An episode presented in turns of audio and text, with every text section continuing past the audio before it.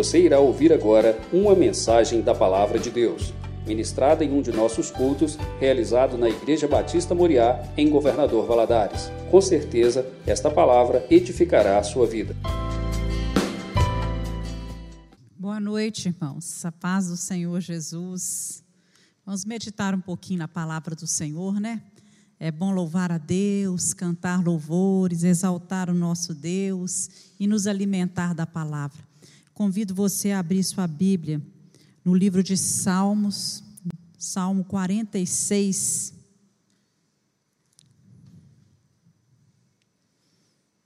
Salmo 46.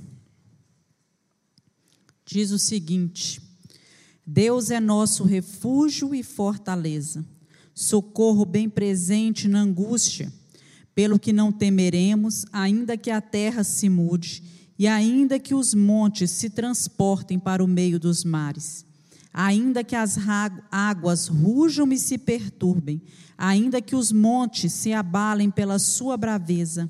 Há um rio cujas correntes alegram a cidade de Deus, o santuário das moradas do Altíssimo.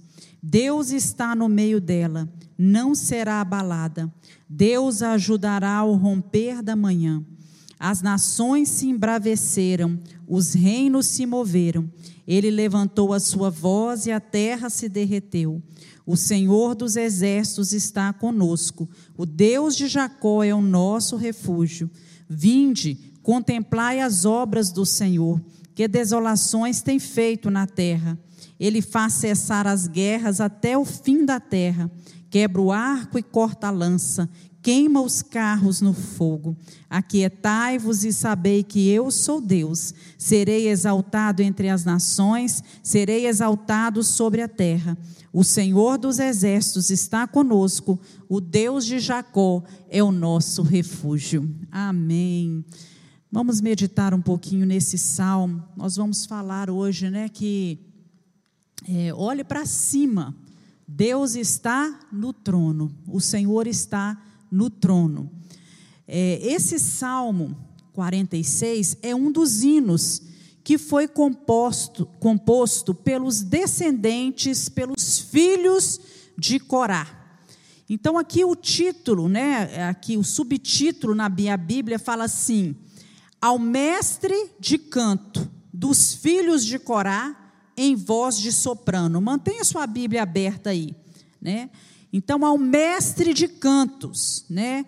É, dos filhos de Corá, quer dizer, foi composto, composto pelos descendentes de Corá, que eram levitas que serviam no templo e escreveram esse cântico e enviaram esse cântico para quem? Para o mestre de canto. Algumas versões falam para o cantor mor, Quer dizer, o cantor que era o mestre, que era o maioral que estava ali, em voz de soprano. Era um cântico para ser entoado em voz de soprano, uma voz mais aguda. Né? Provavelmente, em algumas versões, fala assim: cântico sobre a lamote. Né? Que, que era um cântico direcionado para algumas mulheres entoarem esse cântico. Né? Algumas delas entoarem um cântico. Então o salmo, ele vai enfatizar aí, né, no título fala a confiança perfeita em Deus, vai enfatizar a confiança do povo de Israel, do povo de Deus, na proteção do Senhor e vai celebrar as vitórias de Deus. Então há um, um consenso entre alguns estudiosos de que esse cântico serviu de inspiração para Martinho Lutero em 1529, quando ele compôs Castelo Forte. Então, ele compôs, é, inspirado aqui nesse cântico do livro do Salmo 46. Então, o cabeçalho aqui, como nós analisamos, ele não, não identifica o ambiente histórico do salmo. Mas quando a gente começa a ler aqui o conteúdo, a gente vê que ele vai se ajustar bem a possivelmente duas circunstâncias. Circunstâncias essas em que Deus livrou o povo de Israel pelo seu poder, pela sua mão forte, de uma forma milagrosa, sem o povo sequer ir para a batalha.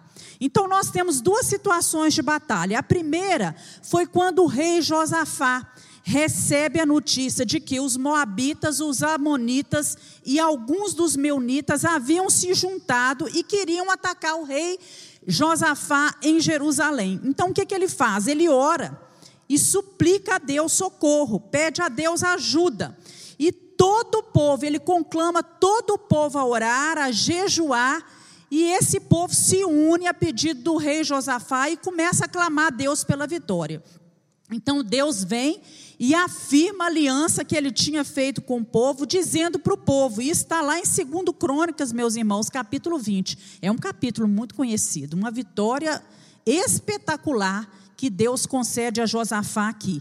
Então, o povo, é, é, Josafá, né, a, é, Deus afirma a aliança dele com o povo e fala com o povo que eles não precisavam temer, porque a afronta que aqueles povos que se uniram estavam fazendo não era contra Judá, mas eles estavam afrontando o próprio Deus. E Deus tomou aquela peleja, aquela batalha para si e prometeu dar vitória para o povo, enquanto os sacerdotes iam à frente, né, com a arca da aliança, e eles iam marchando à frente do povo e cantando, adorando ao Senhor.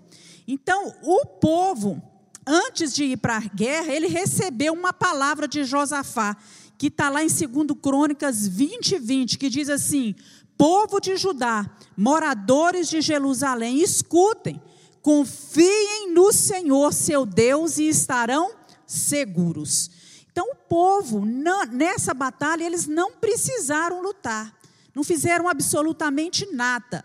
Enquanto eles tão somente louvavam ao Senhor, adoravam o Senhor, Deus causou uma confusão tão grande entre os exércitos inimigos que eles é, matavam uns aos outros com a sua própria espada. E o povo de Deus assistiu aquilo tudo sem levantar um dedo. Então, alguns acreditam que foi nessa circunstância em que esse salmo foi escrito. A outra circunstância que também é possível é no, no reinado do rei Ezequias. Os assírios eles cercaram Jerusalém e ameaçaram invadir a cidade de Jerusalém. Isso está registrado em 2 Crônicas 32 e também lá no livro de Isaías, capítulo 36 e 37. E o rei né, da, da, da Síria, ele envia um mensageiro para o rei Ezequias, e esse mensageiro, o que, que ele tenta fazer? ele tenta minar a fé, minar a esperança do povo, sugerindo que o Deus de Israel era um Deus impotente, era um Deus que não tinha poder algum, era um Deus igual aos outros deuses dos povos que eles, os assírios, haviam atacado e haviam vencido. Então nós lemos lá, eu gostaria de ler aqui em 2 Crônicas 32, 17 e 21, dizendo assim: e escreveu também cartas para blasfemar do Senhor Deus de Israel e para falar contra ele, dizendo: Assim como os deuses das nações das terras não livraram o seu povo na minha mão, assim também o Deus de Ezequias não livrará o seu povo da minha mão. E falaram do Deus de Jerusalém como dos deuses dos povos da terra, obras das mãos dos homens. Porém, o rei Ezequias e o profeta Isaías, filho de Amós, oraram contra isso e clamaram ao Deus do céu. Então o Senhor enviou um anjo que destruiu a todos os homens valentes e os líderes e os capitães no arraial do rei da Síria. E envergonhado voltou este à sua terra, e entrando na casa do seu Deus, alguns dos seus próprios filhos o mataram ali a espada. Olha que coisa gloriosa. O rei da Síria manda inclusive cartas afrontando o Deus de Israel, dizendo que aquele Deus não era nada, um exército enorme, muito maior, mais poderoso, mais bem armado que o povo de Deus, e de repente Deus fala com ele, né? Olha, vocês eles oraram, pediram ajuda do Senhor, e Deus fala com eles que eles ficassem tranquilos, eles não temessem, porque o próprio Deus, ele enviou um anjo naquele dia, 185 mil assírios, né, morreram ali no campo de batalha, e os que saíram, né, ali que, que não morreram, ficaram sem entender nada, o rei volta para sua terra, entra para adorar o seu Deus, e os seus próprios filhos o matam.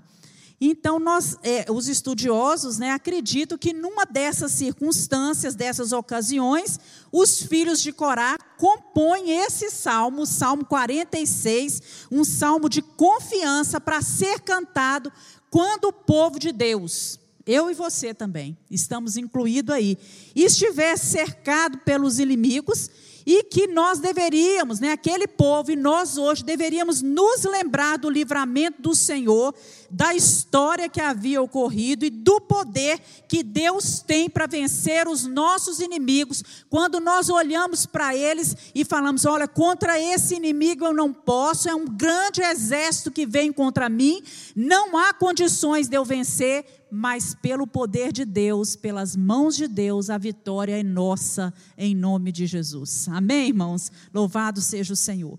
Nós vivemos em tempos tumultuosos, hoje principalmente. São conflitos econômicos, conflitos militares que estão aí ameaçando a paz e a segurança de diversos países em todas as partes do mundo. E nós muitas vezes pensamos, ah, é muito mais fácil desistir, se entregar ao desânimo, ao desespero, à ansiedade durante diante dessas incertezas. Nós vemos aí, né, o mundo presencia, vive uma pandemia, e isso tem gerado medo e levando, levado muitas pessoas a se levantar é, com temor, com ansiedade, com depressão, a se esconder né, é, é, é, dentro das suas casas, porque é isso que é recomendado fazer. E nós vemos, irmãos, que nesses momentos em que o inimigo se levanta, tentando nos ferir, nos intimidar, nos magoar, por vezes nos frustrar, nos angustiar, nos deprimir e que nós olhamos para ele e que achamos que é impossível, nós temos que lembrar das palavras dos filhos de Corá, que diz: Deus é o nosso refúgio e fortaleza. Você pode repetir isso? Deus é o nosso refúgio e fortaleza, socorro bem presente nos dias das tribulações, nas angústias. Então, quando nós somos tentados a questionar aí a soberania de Deus, a presença de Deus, precisamos lembrar do exemplo de Ezequias e do exemplo de Isaías, que oraram e confiaram na palavra do Senhor.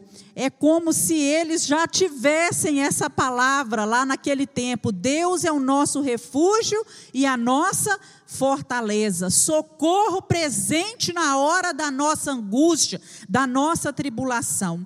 E o nosso Deus, o Deus verdadeiro, o Deus único, o Deus grande, soberano, criador de todas as coisas, ele não pode ser comparado aos falsos deuses dos vizinhos ali de Israel ou a qualquer outro falso Deus que age nesse mundo hoje. Né, imagens feitas de madeira, de pedra, de metais, de ouro, seja lá do que for, não tem poder para libertar o povo de Deus das ameaças do inimigo, mas o Deus de Jacó, ele tem poder e ele mostrou a sua soberania no livramento dos seus fiéis. Então, Deus ainda hoje continua sendo o nosso refúgio e a nossa fortaleza. E esse salmo, ele vem apresentar para nós três partes, três estrofes. Eu não sei se você reparou enquanto a gente estava lendo, é, e cada uma dessas partes, ela, elas apresentam Deus como nosso refúgio. Olha aí, do versículo 1 ao versículo 3 é uma parte. Tanto é que no final do versículo 3 está escrito assim, selar, quer dizer, havia um interlúdio ali.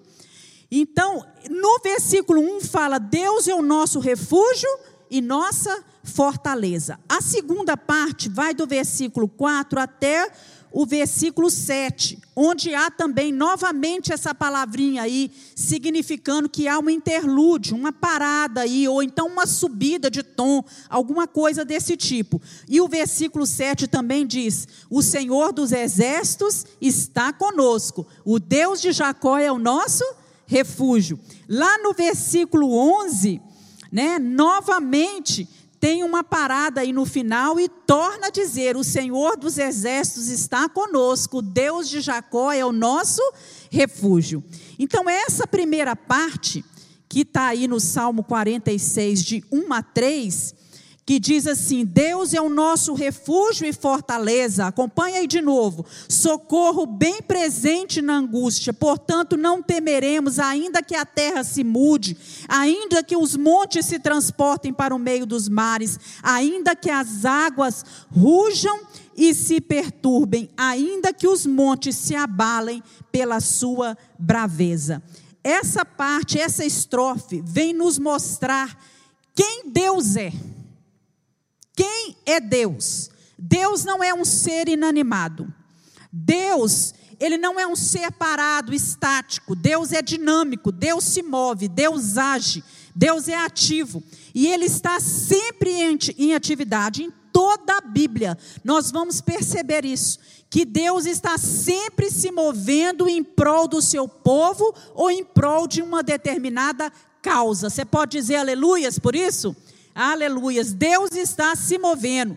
Quer dizer que Deus está no governo. Deus está no controle de todas as coisas. O mundo, ele não está entregue nas mãos de um Deus irresponsável. Um Deus que deixa o seu povo à sua própria sorte. Mundo está nas palmas das mãos do nosso Deus, que trabalha para a sustentação desse universo, desse povo que aqui mora, que provê provisão e sustento e preservação de todas as coisas. Então o salmista nos apresenta aqui que Deus é o que? Deus é refúgio, Deus é fortaleza, Deus é socorro bem presente. Né? Então, nós vemos aqui no Salmo 46 a proteção de Deus em favor daqueles que são seus, que confiam nele. O salmista diz que Deus é escudo e Deus é proteção, e que Deus intervém nos nossos momentos de angústia. Glória a Deus por isso. E há uma riqueza de detalhes muito grande aqui nessa passagem, porque, se a gente for analisar, as cidades naquela época, elas tinham, na verdade, elas eram constituídas por dois núcleos. Um núcleo era o núcleo urbano, que ficava dentro das cidades, era a cidade propriamente dita. Eram os edifícios, onde tinha as lojas, onde o povo comprava, vendia, onde tinha as moradias, né, onde as, as pessoas desenvolviam ali a sua vida, as atividades de compra, de venda, de adoração, porque ali dentro da cidade tinha o templo, onde ocorriam as ações políticas, né, as ações comunitárias. O outro núcleo já era o núcleo, era o campo ele ficava fora das muralhas. E fora das muralhas havia ali a prática da agricultura, do cultivo de gado, né, do pastoreio, atividades de pesca e colheita dos frutos silvestres. Então a cidade, ela tinha portas, né, ela era guarnecida por portas colocadas estrategicamente ali na, nas entradas da cidade. E muitas dessas portas, né, era dessas passagens, era, elas tinham ferrolhos para poder serem fechadas, algumas eram estreitas. E em cima das muralhas haviam sentinelas, que eram pessoas que ficavam de prontidão, postadas, olhando constantemente se o inimigo se aproximava. E quando eles viam alguma coisa diferente, suspeita se aproximando, eles davam um brado e avisavam quem estava no núcleo que era fora da cidade para que se recolhessem. E essas pessoas saíam de onde estavam, né, do campo e entravam para dentro da cidade. E ali dentro das muralhas da cidade, elas encontrariam segurança, encontrariam proteção uma vez que a fortaleza de cada cidade oferecia para o povo né, proteção, é, abrigo, é, refúgio. Ali dentro havia o preparo militar, era onde né, estava ali o exército se preparando. E aquelas cidades, né, por ter essas muralhas, elas eram difíceis de ser destruídas. Então o salmista ele faz aqui uma comparação muito feliz, né, comparando Deus né, com o nosso refúgio. Ele é o nosso refúgio. E lá em Provérbios capítulo 18, versículo 10, se você abrir lá, Salomão também fala assim: torre forte é o Senhor, para ela o justo pode correr e estará em alto retiro. Deus é nossa torre forte. O justo pode correr para essa torre e vai encontrar retiro, vai encontrar refúgio. E outra verdade é destacada aqui. O salmista coloca assim: portanto, não temeremos, ainda que a terra se mude. Olha, observe esse ainda que. Quando ele cita, né, ele diz esse ainda que, ele começa a citar algumas calamidades. Aí ele fala de terremoto. Ainda que a terra se transtorne, ainda que a posição geográfica dos locais mudem, ainda que o lugar onde os meus pés estão seja abalado, né? Mude de lugar, eu não, ainda assim, eu não temerei. E aí ele coloca também, ainda que os montes, eu queria que você imaginasse agora, né, o mar. E na beirada do mar, aqueles montes altos, aqueles penhascos, em alguns lugares, a gente vê, nós vimos em Fortaleza, por exemplo, tem muito isso, né? Aquelas falésias enormes na beirada do mar. Então eu imagino o salmista olhando para aquilo e para aquilo e falando assim: ainda que, né? É, isso tudo, esses montes caiam no meio dos mares. Quer dizer, ainda que seja mudada a estrutura do local, Traz isso para a sua vida, irmãos. Ainda que a estrutura do local onde eu estou seja mudada por uma calamidade qualquer, eu não temerei, diz o salmista. Eu não temerei. E ele diz também: ainda que as águas rujam e se perturbem. Quando ele fala de águas que rugem, ele está falando aqui, né? Imagina um mar com as águas se levantando, uma tempestade se formando, ou, ou, ou um tsunami, um, um ciclone, alguma coisa vindo ali no meio do mar, se levantando, e os montes observando aquilo tudo, ele usa aqui a poesia, né? Os montes observando aquilo tudo, se estremecendo diante da fúria do mar, mas o salmista fala: Eu não temerei. Eu não temerei. Então, irmãos, calamidades representa tudo aquilo que o nosso coração tem medo. A ameaça de destruição do inimigo, as doenças, as perdas né, na nossa vida. Isso são calamidades. E a ênfase que o salmista coloca aqui, nessa primeira parte, é o seguinte: que ainda que o mal venha, sobre a minha vida, ainda que aquilo que eu temo me aconteça, ainda que o inesperado chegue, Deus é, e Deus continua sendo refúgio e fortaleza. Aleluias. Deus é refúgio e fortaleza. Refúgio fala de abrigo no perigo mostra que Deus é a nossa real segurança nas tormentas da vida. Fortaleza fala de lugar seguro, né? refere-se à força de Deus na peleja. Né, que a força divina que Deus tem para dar o crente na hora da, da peleja contra os inimigos, inclui aí o poder de Deus que opera em nós e nos capacita a vencer nas dificuldades e nos obstáculos. Nós cantamos um cântico que está ali em Naum, é, capítulo 1, versículo 7. O Senhor é bom, uma fortaleza no dia das angústias E o Senhor conhece os que confiam nele. Olha que coisa linda. O Senhor é bom, meu refúgio em tempos de angústia. E Deus conhece aqueles que confiam nele. Que você seja conhecido por Deus, pela sua confiança. Né? As fortalezas humanas, elas são falhas, elas podem falhar, elas podem ser destruídas, mas Deus é uma fortaleza indestrutível. Quando fala que Deus é socorro, está falando de ajuda.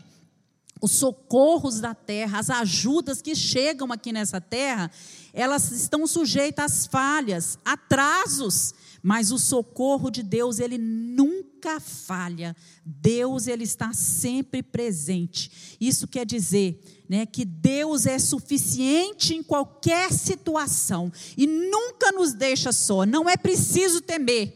Podemos dizer, como salmista, ainda que eu não temerei em meio a todas as tribulações, porque Deus é o meu refúgio e a minha fortaleza, socorro presente no meio da angústia. Glória a Deus. A segunda parte está do versículo 4 ao versículo 7, e vai ressaltar para nós, vai enfatizar para nós onde Deus está. Olha só que coisa linda. Aí vem assim: há um rio cujas correntes alegram a cidade de Deus, o santuário das moradas do Altíssimo. Deus está no meio dela, não se abalará. Deus a ajudará já ao romper da manhã. Os gentios se embraveceram, os reinos se moveram. Ele levantou a sua voz e a terra se derreteu. O Senhor dos exércitos está conosco, Deus de Jacó é o nosso refúgio. Então, depois de dizer quem Deus é, o salmista vai dizer para nós aqui, ele vai expor onde ele está. E ele diz aqui que há uma cidade de Deus e que há um rio que corre por essa cidade. Onde está o santuário do Altíssimo? Altíssimo quer dizer aquele que é maior que os outros. Então, nosso Deus está acima de todo e qualquer Deus que possa se levantar por aí. O nosso Deus é o Deus Altíssimo, ele está acima de toda criação. E muitas pessoas, quando leem isso aqui, pensam que aqui está se referindo, essa cidade de Deus, a Jerusalém terrena. No Antigo Testamento, a cidade de Jerusalém, ela era onde estava o templo, onde estava a arca, que simbolizava a santa presença de Deus, era o lugar onde se realizavam os cultos, onde se realizavam os sacrifícios, onde Deus era adorado. Davi construiu uma casa para Deus, construiu um templo para Deus, e esse templo foi construído na Jerusalém. Só que nessa Jerusalém terrena não havia rios, não há rios passando, cortando essa Jerusalém. Então, muitas cidades grandes, elas são cortadas por rios, que cooperam para quê? Para o sustento das pessoas, que possibilita a agricultura, que vai auxiliar no comércio com outras cidades. Só que Jerusalém não possuía rio. Mas Deus é o rio que está no meio da cidade e que traz vida e bênção. Deus estava com o povo, e enquanto Deus estivesse ali no meio da cidade, presente na cidade, aquela cidade seria invencível. Esse rio de Deus é o fluxo contínuo da graça, da glória, do poder, do favor, da misericórdia de Deus no meio do seu povo. Amém. Aleluias por isso, né? Esse rio é puro, ele traz vida, ele flui constantemente do trono de Deus. Esse rio simboliza um derramar contínuo, constante das bênçãos do Senhor que vem nos sustentando, nos fortalecendo. É o rio que enche o nosso coração de esperança, de força em meio às dificuldades dessa vida. Então, quando qualquer coisa vier ameaçar Deus, o nosso Deus, né, ele vai absorver o ataque, né? Ou seja, ele vai ajudar. Está claro aqui, né, que Deus habita no meio do seu povo desde a antiguidade. É, lá em Ezequias 48, 35, diz assim: daquele momento em diante, o nome da cidade será: O Senhor está aqui. Olha só, o Senhor está aqui. Esse será o nome da cidade. Deus está no meio dela, Deus ajudará, Deus está ali no meio. E a presença de Deus ali é que absorve o ataque do inimigo. Você não tem essa sensação? Que muitas vezes Deus está aqui presente com você e é a presença de Deus que te dá força para enfrentar o ataque do inimigo. E aquela flecha vem, aquele ataque vem, mas Deus está ali te dando força o tempo todo. É, John Gill, ele diz o seguinte: que ele está no meio do mundo e a sua presença embora nem sempre percebida pelos homens, é antídoto suficiente contra todos os temores dos homens. Portanto, ela, a cidade, não será abalada. Deus a ajudará desde a antemanhã, quando o dia estiver amanhecendo, por ocasião da alvorada. E Adam Clarke diz assim: assim como ao amanhecer são dissipadas as sombras da noite, também sucederá no aparecimento de Yahvé, de Jeová, de Deus, quando as sombras da adversidade serão dispersas. Quando Deus aparece, quando Deus se posiciona ali, a sombra das diversidades, elas são dispersas. Louvado seja Deus por isso. Nós sabemos, né, aqui diz que não será abalada, que Jerusalém ela foi conquistada em 587 a.C. por Nabucodonosor, pela Babilônia, pelo Império Babilônico. E depois, no ano 70 depois de Cristo, o general Tito, que era um general romano que comandava o império, o, o, o exército romano, ele vem também e ataca aquela cidade. Mas nós sabemos ali que, que Deus está se referindo ali né, ao meio da cidade, ao povo que está na cidade, né, ao povo de Deus que ao longo da história, no decorrer desde o passado, permaneceu fiel e tem sido alimentado pelo rio da graça de Deus que tem sido a ajuda constante. E interessante que Deus aqui fala assim: olha, é, Ele levantou a sua voz Deus levanta a sua voz. Irmãos, quando Deus levanta a sua voz, basta uma palavra do Senhor. Uma palavra do Senhor para destruir as forças inimigas. Deus tem o controle de tudo. Deus habita no nosso meio. O Deus de Jacó é o nosso refúgio. E quando fala aqui essa expressão Deus de Jacó, está representando os patriarcas se referindo ali à aliança de Deus com o povo no passado.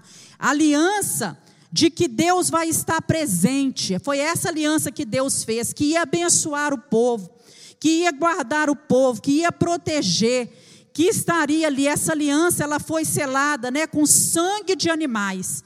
E apontava para o fato de que a aliança de Deus com o seu povo, com a sua igreja, ela foi feita através do sangue de Jesus Cristo na cruz do Calvário. Deus aqui, nessa segunda parte, ele é revelado como, revelado como Jeová chamar, o Deus que está ali, ó, do lado. O Deus que está ali presente, presente para ajudar e proteger o seu povo. Então, onde Deus está? Deus está no meio do povo, Deus está presente, Deus está trabalhando, né? Se você está esperando em Deus, descansa o seu coração. Deus está trabalhando para lhe dar uma palavra de vitória, uma grande vitória. Deus está no controle, Deus está no governo, Deus está no comando de todas as coisas. Deus é o Deus que tem todas as coisas debaixo das suas é, é, sob as suas mãos, no controle de tudo. E a terceira parte, que vai aí do versículo 8 até o versículo 11, vai enfatizar para nós o que Deus faz. Então o salmista, ele convida os leitores a vir e contemplar as obras do Senhor. Ele fala assim: "Vinde, venham, contemplem as obras do Senhor.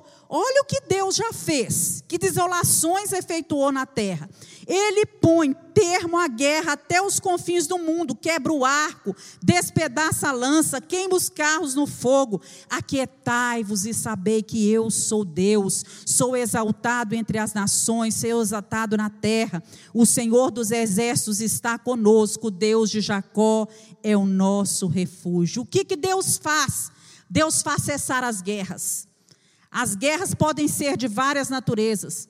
Às vezes você enfrenta guerras na sua mente, você enfrenta guerra na sua, nas suas emoções, no seu interior, nos seus relacionamentos, você enfrenta guerra na sua família, no seu ambiente de trabalho, você enfrenta guerra contra as drogas, mas Deus faz cessar as guerras. Aquietai-vos, aquietai-vos e saber que eu sou Deus, Deus está pelejando por você. Glória a Deus por isso. Deixa Deus fazer. Ele faz cessar as guerras, ele faz com que a paz seja estabelecida. Aquietai-vos, quer dizer assim para nós. Fica quieto, né? Sou eu que faço. Essa batalha não é sua, nem a batalha nem de, de Josafá, nem a de Ezequias, em qualquer circunstância que tenha sido escrito o salmo, essa batalha não foi lutada, não foi pelejada por eles. Né? É isso que Deus está fazendo. Eu sou o Senhor, eu tenho todo o poder, o controle. Pare de lutar com as suas próprias forças. Eu sou o Deus Altíssimo, Deus Todo-Poderoso. O Jeová Chamar que está presente, o Deus de Jacó, que tem um pacto com cada um de vocês. Aleluias por isso. Então Deus faz coisas grandes. Né? Grandes coisas tem feito o Senhor por nós, não é verdade? Grandes coisas, Deus faz coisas novas, coisas diferentes, Deus nos surpreende a cada dia. Né? Então, Deus tem poder para remover da nossa vida aquilo que é velho e fazer tudo novo para nós. Porém, só há espaço para o novo de Deus se nós largarmos o velho da nossa vontade. Quando nós largarmos a nossa vontade velha e deixarmos Deus trabalhar no novo, né, aquilo que é novo que Ele quer trazer por nós, aí sim nós encontramos, percebemos o agir de Deus. E o que fica para nós desse salmo? Quero convidar você a colocar de pé agora e começar a meditar comigo. O que é que vai ficar para nós aqui? Deus é o nosso castelo forte. Deus é escudo e proteção, e Deus intervém nas situações de angústia da sua vida. Quando for dado sinal de perigo, onde você estiver, corre imediatamente para a fortaleza que é o Senhor. E ali você vai encontrar segurança, vai encontrar refúgio, vai encontrar abrigo.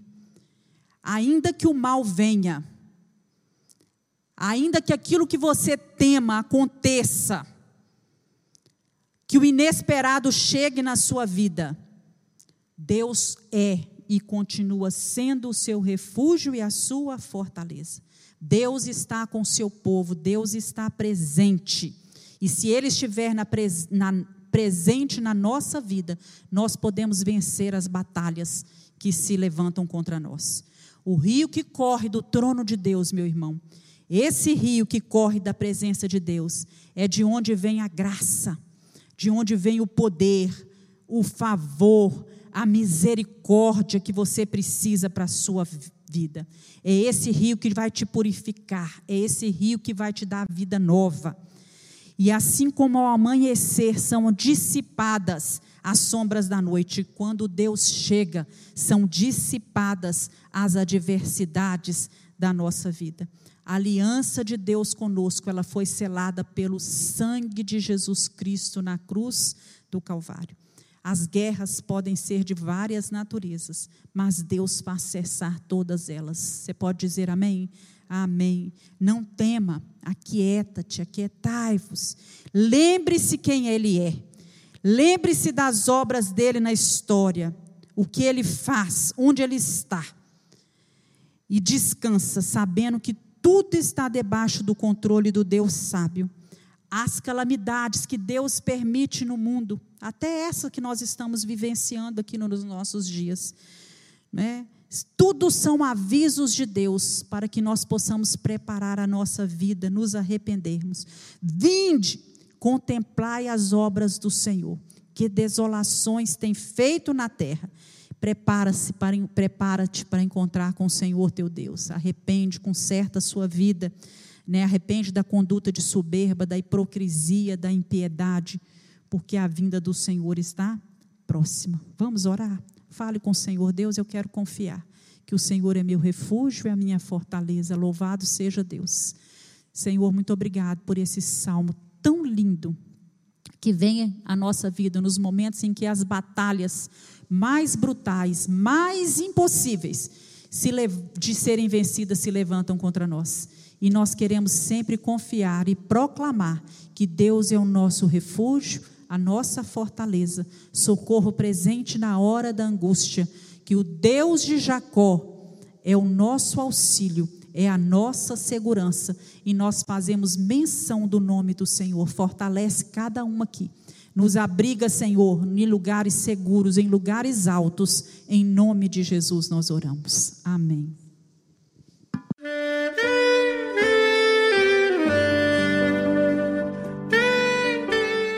Querido amigo, Deus se interessa por você.